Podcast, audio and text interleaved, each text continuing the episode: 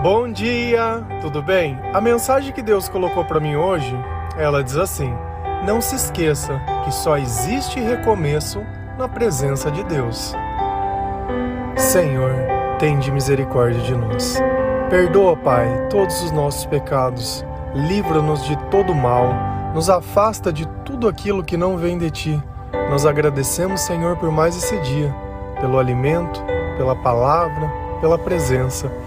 Aceita, Senhor, essa nossa oração, esse nosso louvor, pois nós te amamos, bendizemos, adoramos. Somente tu é o nosso Deus e em ti confiamos. A nossa vida, longe da presença de Deus, ela é totalmente ao avesso de quando nós começamos a nos converter. Então, a partir do instante que eu me converter, a minha vida ela vai mudar 100%. Então, talvez aquela pessoa que você conheça antes da conversão, ela vai se tornar outra após. Sabe por quê? Porque a presença do Espírito Santo na nossa vida, ela faz toda a diferença. Uma coisa é você viver perturbado, oprimido, angustiado, ansioso. A outra é você viver em paz, com alegria, com controle. Viver de uma forma onde você sabe o valor das pequenas coisas. Porque por muitas vezes, por querer algo grande, nós desprezamos tudo aquilo que é comum, tudo aquilo que é necessário e básico. Então, quando não acontece o que a gente quer, é como se dentro da nossa vida nada fosse bom e que nem Deus gostasse da gente. E aí nós começamos a comparar a nossa vida com a vida de outras pessoas sem entender o que cada um fez, qual foi o papel, se essas pessoas oraram, se elas se dedicaram. O teu critério não é julgamento para saber se o outro merece ou não. E às vezes nós temos o costume disso, de nos acharmos mais merecedores. Não podemos nem retribuir o bem que recebemos e queremos de, queremos de alguma forma cobrar o mal que de algum motivo nós achamos que alguém tem nos feito. E aí isso tudo é injustiça. Só que quando nós começamos a nos converter, Deus, ele começa a ver que nós nos arrependemos de cada coisa que nós fizemos no passado e ele nos perdoa. E cada vez que ele nos perdoa, ele vem curando essas feridas antigas e nos ensinando a, olhar e a pensar para frente, não ficar olhando e pensando para trás e desejando que as coisas voltem a ser como eram antes. Muito pelo contrário, por quê? Porque como dissemos no começo, a nossa conversão vai nos dar uma vida que ela é totalmente diferente. Se a gente for lá em Isaías 43, versículo 18 e 19, a palavra do Senhor ela diz assim: Esqueçam o que se foi não vivam no passado. Vejam, estou fazendo uma coisa nova. Ela já está surgindo. Vocês não a reconhecem? Até no deserto vou abrir um caminho e riachos no ermo. Esqueçam o que se foi. É exatamente isso que Deus tem para dizer para nós hoje esqueçam o que se foi. E às vezes você está aí lutando e querendo reviver coisas que já não existem mais. Nada foge do controle de Deus, nada acontece por acaso. Então, se alguma coisa aconteceu nessa vida, seja boa ou seja ruim, tá tudo dentro dos planos de Deus. Ah, mas eu não acho que seria justo, mas a pessoa tinha a vida inteira pela frente. Não, mas por que não é assim? Concordo com tudo. Mas Deus ele deve ter uma razão que eu desconheço e tem um ponto. Eu confio em Deus. Então, se ele achou melhor desse jeito, que assim seja. Que a vontade de Deus sempre vai prevalecer sobre a minha, pois quem sou eu? Eu dependo dele para me mudar para me converter, para que eu possa entender. Deus diz: não vivam no passado. Você quer estragar o seu presente? Vive no passado, vive pensando o que você teve, em como era, vive tentando consertar um erro que já aconteceu, vive tentando imaginar como seria se aquilo que quase deu certo tivesse dado. e vai viver eternamente nisso, à sombra de uma coisa que não aconteceu, jogando fora tudo aquilo que é novo. E olha como é que Deus ele é providente. Ao mesmo instante que ele me diz: "Não vivam no passado", por quê? Porque se você olhar para frente, se você olhar com os olhos espirituais, se você olhar com a fé, vejam, estou fazendo uma coisa nova. Você gastando tempo olhando aquilo que não existe mais enquanto Deus constrói algo novo para você. Só que se você não entender, como é que você vai poder tomar posse disso? Como é que você vai poder viver essa bênção e essa graça de Deus se você está ali mais preso no ódio, se você está ali mais preso no julgamento, se você está apegado àquilo, se você acha que a única pessoa no universo inteiro foi aquela que te abandonou, que vai te querer. Meu, para de querer escravizar os outros dentro do teu comodismo. E a coisa mais engraçada que tem é que se eu escuto algo que não faz parte da minha vida, eu não ligo. Mas quando eu recebo uma mensagem que ela bate no fundo de mim, eu quero negar. Eu quero falar que não, não, mas porque eu não. Não, mas porque Toda vez que a gente tenta explicar alguma coisa é que a gente não quer que Deus cura aquilo. Sabe por quê? Porque a verdade ela não deixa dúvida. Por mais doloroso que algo possa ser, a verdade ela não deixa dúvida. E se eu não me curo na verdade, eu não consigo olhar para frente. Ela já está surgindo. Essa coisa nova, ela já está acontecendo na tua vida. Mas depende de você, depende da tua fé. Como Jesus sempre perguntava: "Você crê que eu posso fazer?" Talvez Jesus esteja perguntando para você: você crê que eu posso fazer? Você crê que as coisas que eu tenho para o teu futuro são maiores que a do seu passado?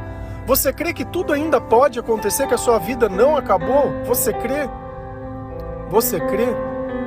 Então não adianta nada a gente viver querendo achar um culpado, um responsável e achar que a sua vida seria mais fácil porque seu pai ou sua mãe, ai, porque cara, a gente arruma tanta desculpa para ser fracassado para poder se acomodar no meio da desgraça e achar que aquilo ali é o lugar que nós merecemos. Você não merece isso. Você merece muito mais que isso. E Deus ele tem um lugar de destaque para cada um de nós, dentro da necessidade que ele tem, sabe por quê? Porque sem isso seria impossível conseguir o todo. Deus não é Deus que ele está ali simplesmente escolhendo meia dúzia para que aquela meia dúzia faça. Não. Perante a Deus, todos nós somos iguais.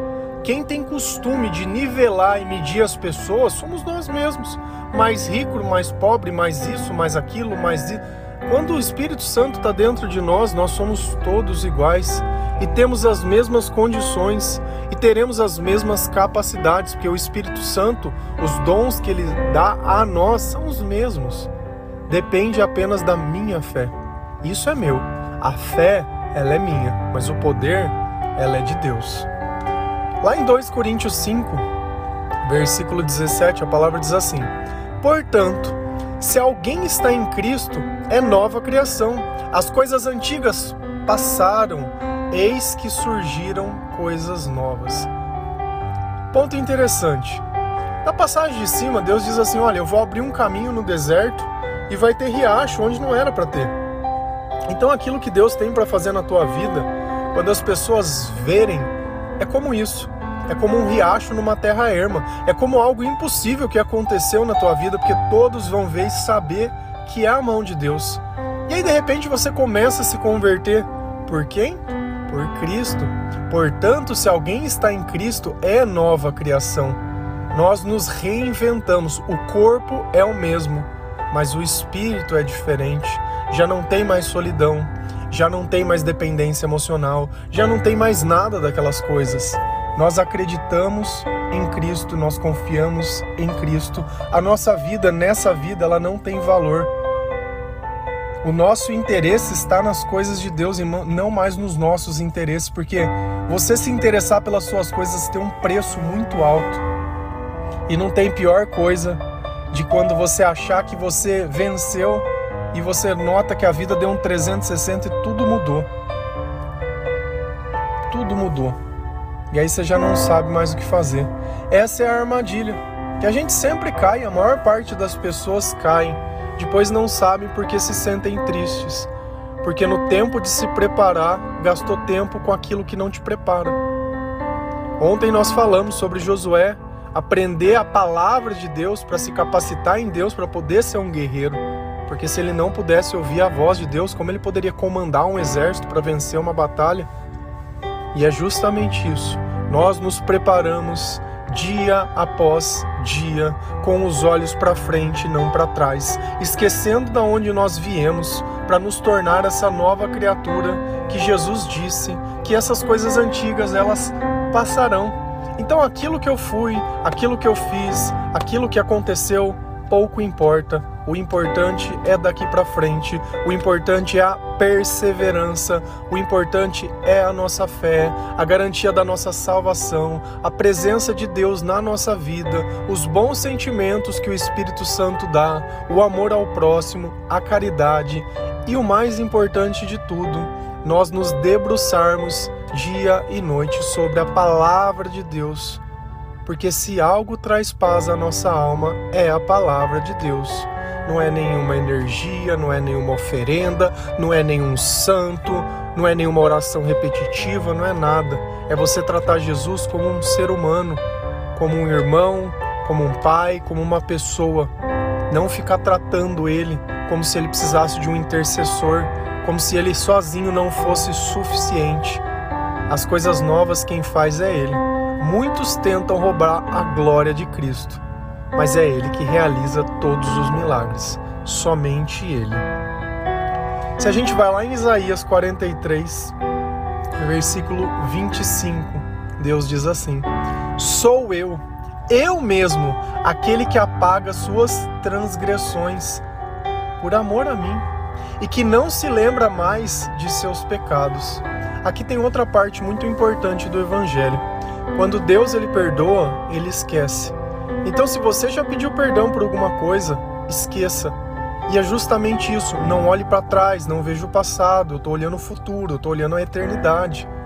Por que, que você insiste em tentar reviver aquilo que já não existe mais?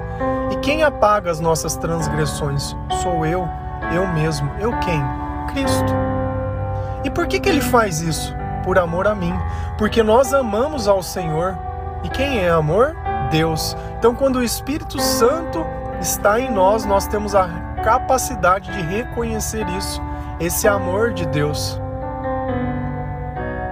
E quando nós reconhecemos esse amor, nós já não mais lembramos dos nossos pecados.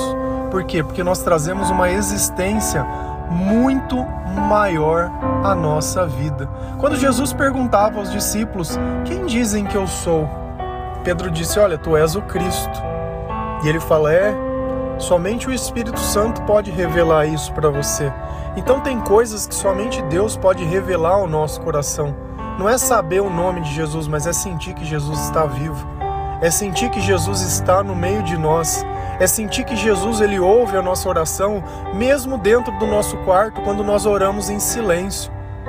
Mesmo quando nós calamos, quando o nosso coração muitas vezes está cheio de raiva e ódio, querendo destilar o que o outro tenta vomitar sobre nós. Muitos vão tentar pegar o evangelho e jogar na nossa cara, assim como o diabo fazia com Jesus quando caminhava no deserto, para tentar obrigar a fazer aquilo que o diabo queria, mas não que era o propósito de Deus. Mas quando Jesus simplesmente também diz, mas na palavra também está escrito isso, ele criava o embasamento do comportamento dele naquelas coisas. Então, cuidado. Se você tem feito certo, do jeito certo, não se importe com a opinião de outras pessoas, se importe com a opinião de Deus. Porque muitas vezes alguém vai dizer alguma coisa para tentar te manipular, para tentar resgatar, para tentar comparar. Ah, mas eu te conheço, você lembra que, que a gente fazia? Falei, eu já fiz. Na época que eu não, não sabia o que era Deus, eu fazia, mas hoje eu não faço mais. E eu nem lembro mais disso. E eu não sei porque você continua lembrando. Eu sei sim. Porque você não se tornou uma nova criatura. Porque você tem medo de abrir mão dessa vida, entre aspas, dessa glória que parece. Eu tenho que deixar as coisas passar. A beleza passa, a oportunidade passa. Aquilo que eu não aproveito passa, a vida passa. Mas a palavra de Deus ela permanece para sempre. A presença de Deus permanece para sempre, desde que eu renuncie o pecado e obedeça. Porque é o primeiro instante que eu parar de obedecer, e que eu começar a descumprir, acabou. Daquele instante diante, eu torno de novo a mesma pessoa que vai cometer os mesmos erros. Por quê? Porque já não é mais o Espírito de Deus que me dá a capacidade ou a força. Vamos imaginar que nós estamos no meio de uma escuridão e eu vou ali e te dou uma lanterna. Enquanto você tem aquela lanterna na mão, você pode andar à noite, iluminar e clarear e até dar luz para outras pessoas. Mas a partir do instante que eu tiro aquela lanterna da tua mão, você volta a ser o mesmo. Já não tem mais visão, já não tem mais sabedoria, já não tem mais luz, já não dá mais para guiar ninguém. Todas as vezes que nós oramos, Deus devolve essa lanterna na nossa mão. Todas as vezes que nós louvamos. Uma passagem que é bem interessante na Bíblia é quando Paulo e Silas eles estão lá presos e mesmo na cadeia, eles começam a louvar o Senhor e diz que era meia-noite. Enquanto eles louvavam, veio um terremoto e abriu a cadeia inteira. Mas eles estavam dentro de uma cadeia, eles estavam presos. Se coloca no lugar deles. Se você tivesse preso numa cadeia, não porque você cometeu um crime, mas por amor a Cristo, por entregar uma mensagem de salvação, você não fez crime nenhum. Você só disse que Deus é bom e ao invés de você estar tá ali reclamando, você estava ali louvando, cantando, orando e adorando. Será que esse é o comportamento que você tem no meio do desespero? Ou você vai ficar reafirmando aquilo? reclamando né, de algo que você não queria fazer e dizer, não, mas porque Deus é bom. Não, é verdade, é verdade. Não, porque Deus é bom. É a mesma coisa quando você dá para Deus. Deus diz assim: olha, se você quiser dizimar, se você quiser me dar algo, dê com alegria. Porque se for para você dar contra a tua vontade, não faça. Deus, ele quer a sinceridade de tudo aquilo que a gente faz. Nós já falamos sobre o dízimo diversas vezes. Dá se está no teu coração, não por obrigação, porque nada na palavra de Deus te obriga a dar isso. Porque quem recebe o dízimo não é na tribo de Levi. Então, acabou. Se você quiser ajudar alguém, ajudar, não é obrigação e não tem um percentual, não tem nada, é ajuda aquilo que você deu. Deus gosta de quem dá com alegria. O pastor gosta que você dá sem alegria, ele gosta. Né? Quem recebe o dinheiro e vive disso, né? quem faz caridade com o dinheiro dos outros, tem coisa mais gostosa que eu pegar o dinheiro de uma pessoa e gastar e beleza, e eu sair ainda de bom nisso, olha como eu sou bom. Não, olha como. Cara, quem está ajudando ali, a igreja ela não tem dinheiro. Ela não tem. O dinheiro é o dinheiro que vocês dão. É a mesma coisa com o governo. Aquilo que a gente recebe do governo, ele não tem dinheiro. É os impostos que todo mundo paga. Então não acho que tem alguém ali fazendo alguma coisa boa. É graças a você. Então, quando nós não colocamos o nosso papel, quando nós não entendemos que isso que tem acontecido é graças a nós. E às vezes a gente olha essas megas igrejas com pastores andando de avião e fazenda e não sei o que. E aí? Será que enquanto a gente olhava lá nos Atos dos Apóstolos, os discípulos eles vendiam tudo e dividiam entre si com os mais pobres, né, para que todos pudessem ter a oportunidade? Era essa a razão, para que todos pudessem ter a oportunidade. Então só acumulando. Pega o Vaticano lá, não tem lugar mais rico que aquele, só lá. Ê, ê, vamos fazer quermesse, ê, beleza. Cara, é só isso. O reino de Deus é só comida e bebida, já não tem salvação, já não tem Cristo, já não tem, já não chega tudo que eles fazem de deturpar o evangelho inteiro. Porque eu duvido que alguém que lê a Bíblia uma vez vai falar que alguma coisa ali é certo. E não é querendo pegar no pé, mas poxa, eu gostaria que se eu acreditasse em alguma coisa que é equivocada, que alguém dissesse, olha, tá errado. Tá errado. Mas por quê? Porque tá escrito aqui que Deus não gosta de idolatria, que Deus não gosta de oração repetitiva, que todo joelho se dobrará e toda língua confessará que Jesus é. Que ninguém vem ao Pai a não ser por mim. Não, não. Cara, eu não sei. E aí começa essa institucionalização de dízimo, de coisa, de oferta e não sei o quê. Ah, é porque, cara, só, é só benção, é só atrás da, do bezerro. É só isso que importa, a vida nessa vida, a eternidade, a salvação. Isso já não tem mais sentido. Sabe, tá totalmente distorcido totalmente distorcido e não sabe por que hoje nós vivemos em um dos países onde as, quase 10% da população vive com ansiedade. Não sabe por quê? Porque fica buscando as coisas todas erradas. Se nós temos um evangelho que pessoas morreram, foram presas, crucificadas, para que ele pudesse estar tá aqui hoje, no meio de nós, que nós pudéssemos o receber, que nós pudéssemos gozar dessas palavras, sabe, como se ele não fosse nada. Ah, não, isso é uma tradição. Cara, se fosse tradição, tinha que estar tá escrito. Se não está escrito, não tem necessidade. Porque Deus deixou escrito tudo que era necessário. Até coisas que atentam contra a própria palavra. Cara, tem tanta coisa louca escrito dentro da Bíblia que se você ler um dia você vai ficar escandalizado. Mas, meu, se fosse para fazer um livro de paz e amor, não precisava pôr metade das coisas que estavam lá. Poxa, Jesus escolheu uma pessoa que traiu ele. As filhas de Ló tiveram relações sexuais com ele, com o próprio pai, as duas. Embebedaram o pai e tal. Ah, Caim matou Abel. Ah, Adão e Eva traíram a confiança de Deus. E a gente vai olhando que a Bíblia inteira é feita de pessoas falhas, mas pessoas que não tiveram medo de se arrepender, que não continuaram olhando para trás, mas aceitaram isso que Jesus dizia: Veja, eu estou fazendo coisas novas, as coisas velhas já não existem mais. E você vive insistindo em viver essa vida velha, essa vida que o máximo que ela vai te dar é a morte. Porque não existe maior maior pecado, entre aspas, que a gente cometa, que é pegar uma coisa que é a graça de Deus e transformar isso em tristeza, em decepção, em amargura, em achar que o poder de Deus não é o suficiente. Eu começo a buscar coisas em outras coisas que não sejam Jesus a troco de nada. De nada. De nada. Pensa nisso. Pensa. E uma coisa você não se esquece só existe recomeço na presença de Deus. Só existe recomeço na palavra de Deus. Só existe recomeço na oração. Só existe recomeço no louvor, na adoração e na gratidão. Esse é o caminho, essa é a verdade e essa é a vida. E ninguém vai ao Pai a não ser através do nosso Cristo. Amém? Que o Senhor ele possa dar entendimento para que você possa aceitar essas palavras. Se algo que você não concordou, um conselho, leia a Bíblia.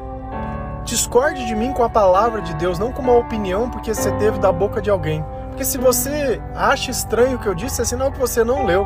Porque se tivesse lido, você teria concordado porque tudo está escrito. Eu não venho aqui pregar a mim, eu venho aqui pregar o que o Senhor ensina na palavra, e exatamente, não com um, mas com dois, com três e com quantos versículos fossem necessários para que nós possamos ter um entendimento de uma simples frase. Poucas palavras, mas muito conhecimento. E se nós vivemos isso, o Senhor vive em nós. Amém? Que Deus abençoe cada um de vocês Feliz a nação cujo Deus é o Senhor. Um bom dia.